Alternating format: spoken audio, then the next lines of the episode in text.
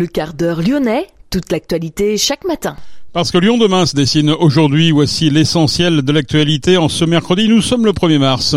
Et nous verrons dans cette édition pourquoi Laurent Wauquiez refuse toujours de communiquer les documents sur le fameux dîner des sommets qui a coûté 100 000 euros. Bernard Cazeneuve lui lance un mouvement pour fédérer la gauche hostile à la NUPS. Il participera à Lyon le 9 mars prochain à une réunion au Palais de la Mutualité. Un début d'incendie, mais aucun dégât majeur au théâtre des Célestins. Les représentations ont même été maintenues hier soir.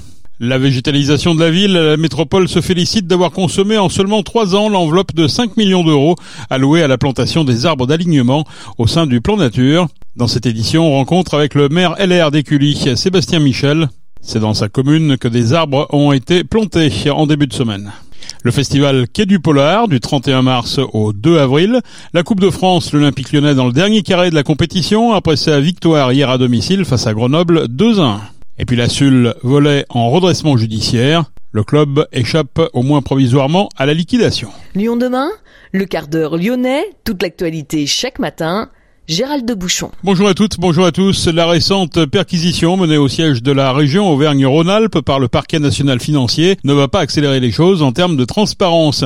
Le parquet national financier enquête sur le dîner des sommets à 100 000 euros et c'est désormais derrière cette procédure judiciaire que se range Laurent Wauquiez, se référant au code des relations entre le public et l'administration. Ce dernier stipule que les documents dont la consultation ou la communication porteraient atteinte au déroulement des procédures engagées devant les juridictions ou d'opérations préliminaires à de telles procédures ne sont pas communicables, sauf autorisation donnée par l'autorité compétente. Pas question donc de transmettre au groupe socialiste, écologiste et démocrate les documents réclamés, à savoir les documents concernant les frais engagés lors de ce dîner et sur la liste des invités, pas plus que sur d'éventuels autres dîners. Avant même que le parquet national financier ne s'autosaisisse, Laurent Wauquiez se refusait déjà à la transparence, fait remarquer le groupe socialiste. Bernard Cazeneuve lance un mouvement pour fédérer la gauche hostile à la NUPS. Il participera à Lyon le 9 mars prochain à 20h30 à une réunion au Palais de la Mutualité pour présenter son projet. L'ancien Premier ministre de François Hollande, qui a quitté le PS en 2022, a décidé de créer le mouvement pour une gauche sociale démocrate républicaine humaniste et écologiste. Son objectif affiché, éviter à tout prix la victoire de l'extrême droite en 2027. Aucun dégât majeur au théâtre des Célestins après l'incendie survenu lundi. Les représentations ont même été maintenues hier soir. Le feu s'était déclaré dans la cage d'ascenseur du théâtre. 35 ouvriers qui procédaient à des travaux d'aménagement intérieur avaient dû être évacués. Les pompiers présents rapidement sur les lieux avaient pu maîtriser le sinistre et sécuriser les lieux. Le bâtiment a donc été sauvegardé et aucun dégât majeur n'est à déplorer. Toutefois, l'ascenseur permettant euh, l'accès à la grande salle pour les personnes à mobilité réduite n'est pas encore en état de fonctionner. Les personnes concernées peuvent contacter le service billetterie au 04 72 77 40 00. Lyon demain, un site internet, du son, de l'image, un média complet pour les Lyonnais qui font avancer la ville. La métropole se félicite d'avoir consommé en seulement trois ans l'enveloppe de 5 millions d'euros allouée à la plantation des arbres d'alignement au sein du plan nature. Les écologistes avaient promis un objectif de 300 000 arbres plantés sur la mandature. Pour Bruno Bernard, le président de la collectivité, le cap doit être maintenu. C'est important de planter des arbres de partout. Sur l'espace public, les arbres d'alignement, dans les parcs des communes, et les communes le font. Sur les espaces privés, on aide les copropriétés privées, les bailleurs sociaux, euh, jusqu'à 65% des coûts pour végétaliser l'espace privé des immeubles. Euh, il faut un panel de solutions et planter, c'est important pour piéger le carbone, pour euh, lutter contre le réchauffement climatique, pour faire baisser, créer des îlots de fraîcheur dont on a besoin lors de, des périodes de chaleur et de canicule. C'est aussi important pour la biodiversité, pour le cycle de l'eau. Donc ça a beaucoup d'atouts et il faut planter des arbres et continuer à le faire. Vous avez doublé l'investissement en la matière en arrivant euh, à la métropole. Où on en est exactement en termes de réalisation aujourd'hui? Écoutez, sur les arbres, euh, sur l'espace public, on a déjà consommé le budget qu'on avait prévu, euh, en, euh, qui était prévu pour 6 ans, on l'a consommé en 3 ans, donc on va rajouter du budget naturellement pour continuer à porter ces plantations.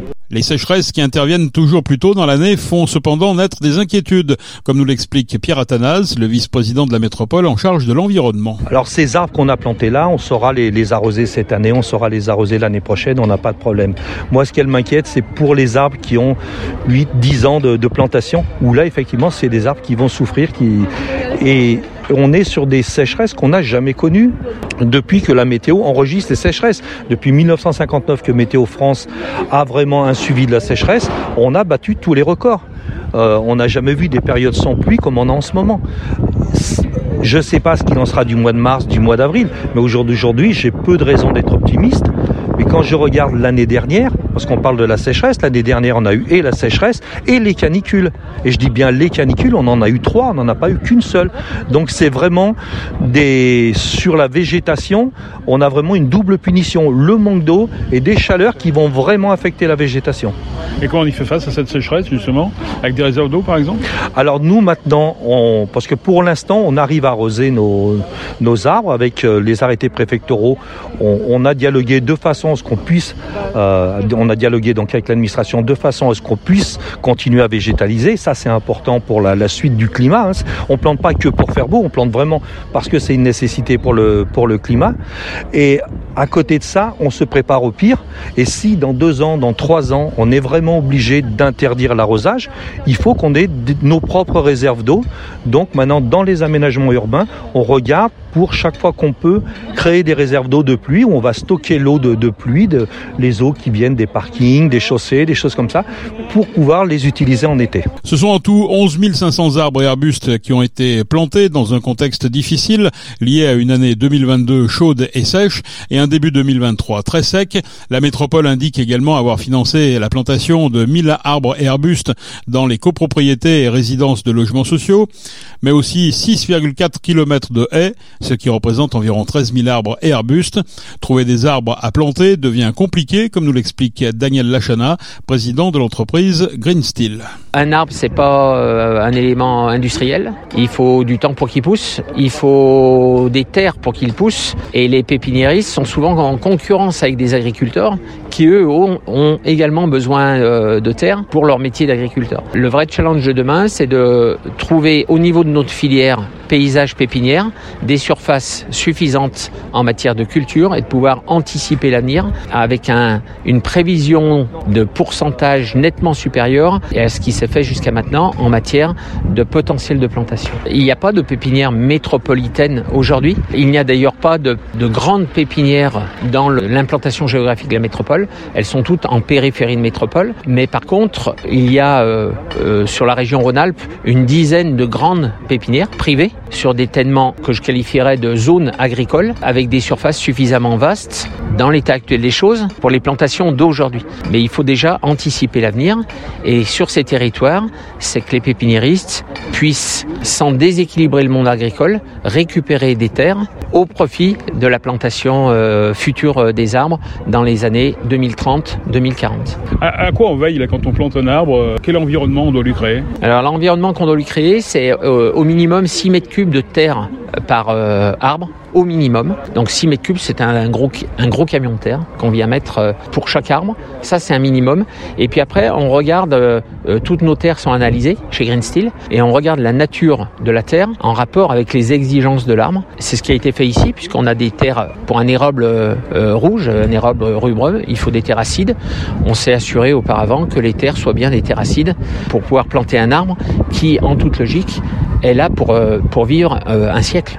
Les autres facteurs vont être liés à l'entretien de la plante, notamment dans les cinq premières années, où à la fois euh, les services euh, Green Steel plus les services Métropole vont associer leurs forces pour que ces arbres-là démarrent dans de bonnes conditions, puissent avoir un système racinaire puissant, profond, et que ce système racinaire puisse d'autant mieux résister aux épisodes de sécheresse et caniculaire qu'on va peut-être euh, malheureusement subir dans les prochaines années. Quoi qu'il en soit, un arbre, il faut le suivre durant toute sa vie. Encore plus dans des espaces euh, publics très minéraux, du pavé au sol, de l'enrobé. Tout ça, ça chauffe, ça monte en température et ça crée des conditions à l'arbre qui ne sont pas toujours propices à sa, à sa pousse.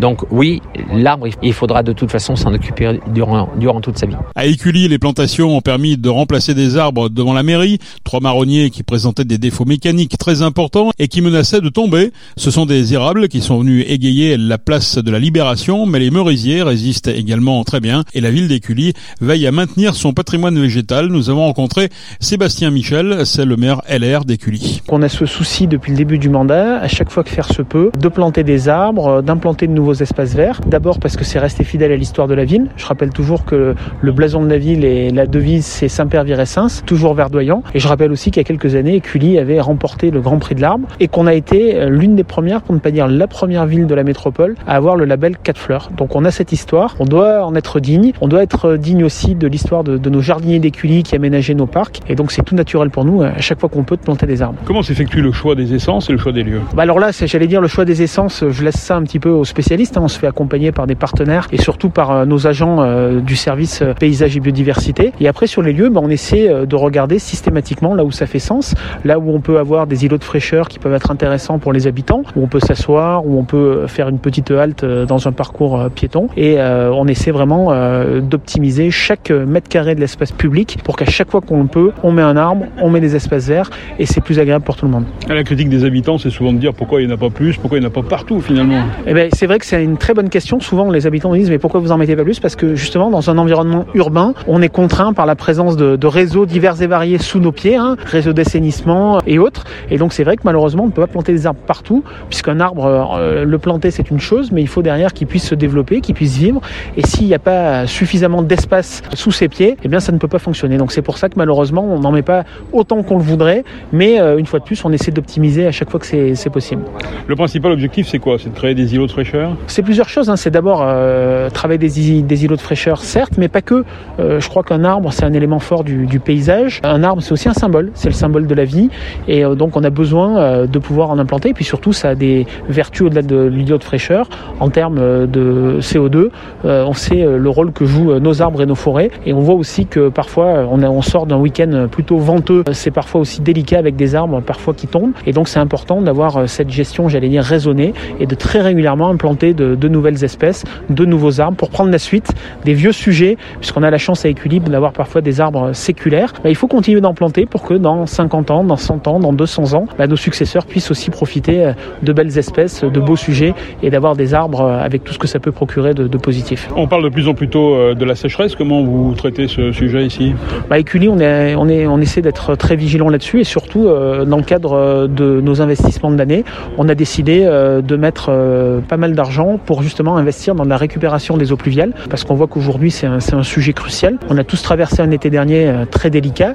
Là on est en plein hiver et déjà cette thématique fait son apparition et donc on croit qu'on est dans le juste et donc on multiplie sur nos différents équipements municipaux, nos écoles, nos bâtiments publics, de la récupération d'eau pluviale parce que finalement c'est le meilleur moyen d'être en capacité d'arroser quand le besoin s'en fera sentir. Alors sur l'espace public c'est la métropole hein, qui gère les, les arbres.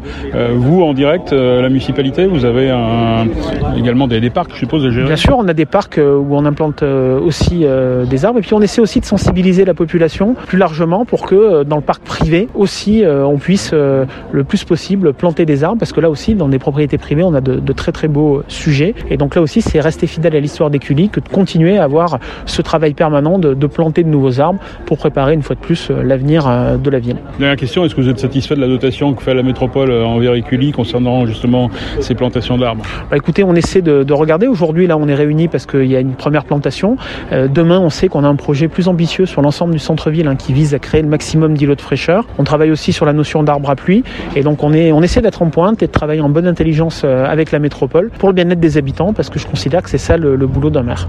L'arbre à pluie, c'est quoi? L'arbre à pluie, c'est un arbre euh, qui permet justement de, de récupérer de l'eau aussi et de créer des espaces beaucoup plus frais en, en plein cœur de ville et on sait combien on en a besoin dans l'époque actuelle. Les arbres nouvellement plantés auront besoin d'être convenablement arrosés au moins 6 fois dans l'année, à chaque fois 150 litres d'eau par arbre. Les éventuelles restrictions ne s'appliquent pas à ce geste majeur pour permettre la végétalisation. Le festival Quai du Polar retrouvera les musées, cinéma, théâtre et autres librairies de Lyon du 31 mars au 2 avril. Le rendez-vous international des passionnés de policiers mettra à l'honneur les villes du Polar avec un focus sur l'Espagne, avec les thèmes roman noir, journalisme et roman d'espionnage. Le festival propose également des thématiques mineures que le public pourra découvrir, la place de la femme dans la société, l'écologie, l'humour dans l'écriture. Plus de 125 auteurs de 18 nationalités différentes seront présents pendant trois jours à Lyon pour célébrer le genre noir et participer à des rencontres, conférences, lectures, dédicaces, présentations de films et autres animations. Pour nous écouter, Téléchargez l'appli Lyon demain. La Coupe de France, l'Olympique lyonnais dans le dernier carré de la compétition après sa victoire hier à domicile face à Grenoble 2 à 1. Notez que les voisins grenoblois ont réussi à réduire l'écart à 2-1. Ils se sont montrés même très menaçants. Ils auraient pu marquer à plusieurs reprises, mais les Lyonnais ont tenu bon pour rejoindre les demi-finales le 5 avril. Le tribunal de grande instance de Lyon a décidé de placer le club de volet de la Sulle en redressement judiciaire. Le club évite provisoirement sa liquidation, le plan lui permettant de poursuivre son activité et d'apurer sa situation financière. Le juge d'instance a décidé de placer le club de Ligue B en redressement judiciaire avec une période d'observation d'un mois et la nomination d'un mandataire. La métropole a confirmé sa subvention de 70 000 euros. La ville de Lyon a annoncé reconduire son aide de 140 000 euros.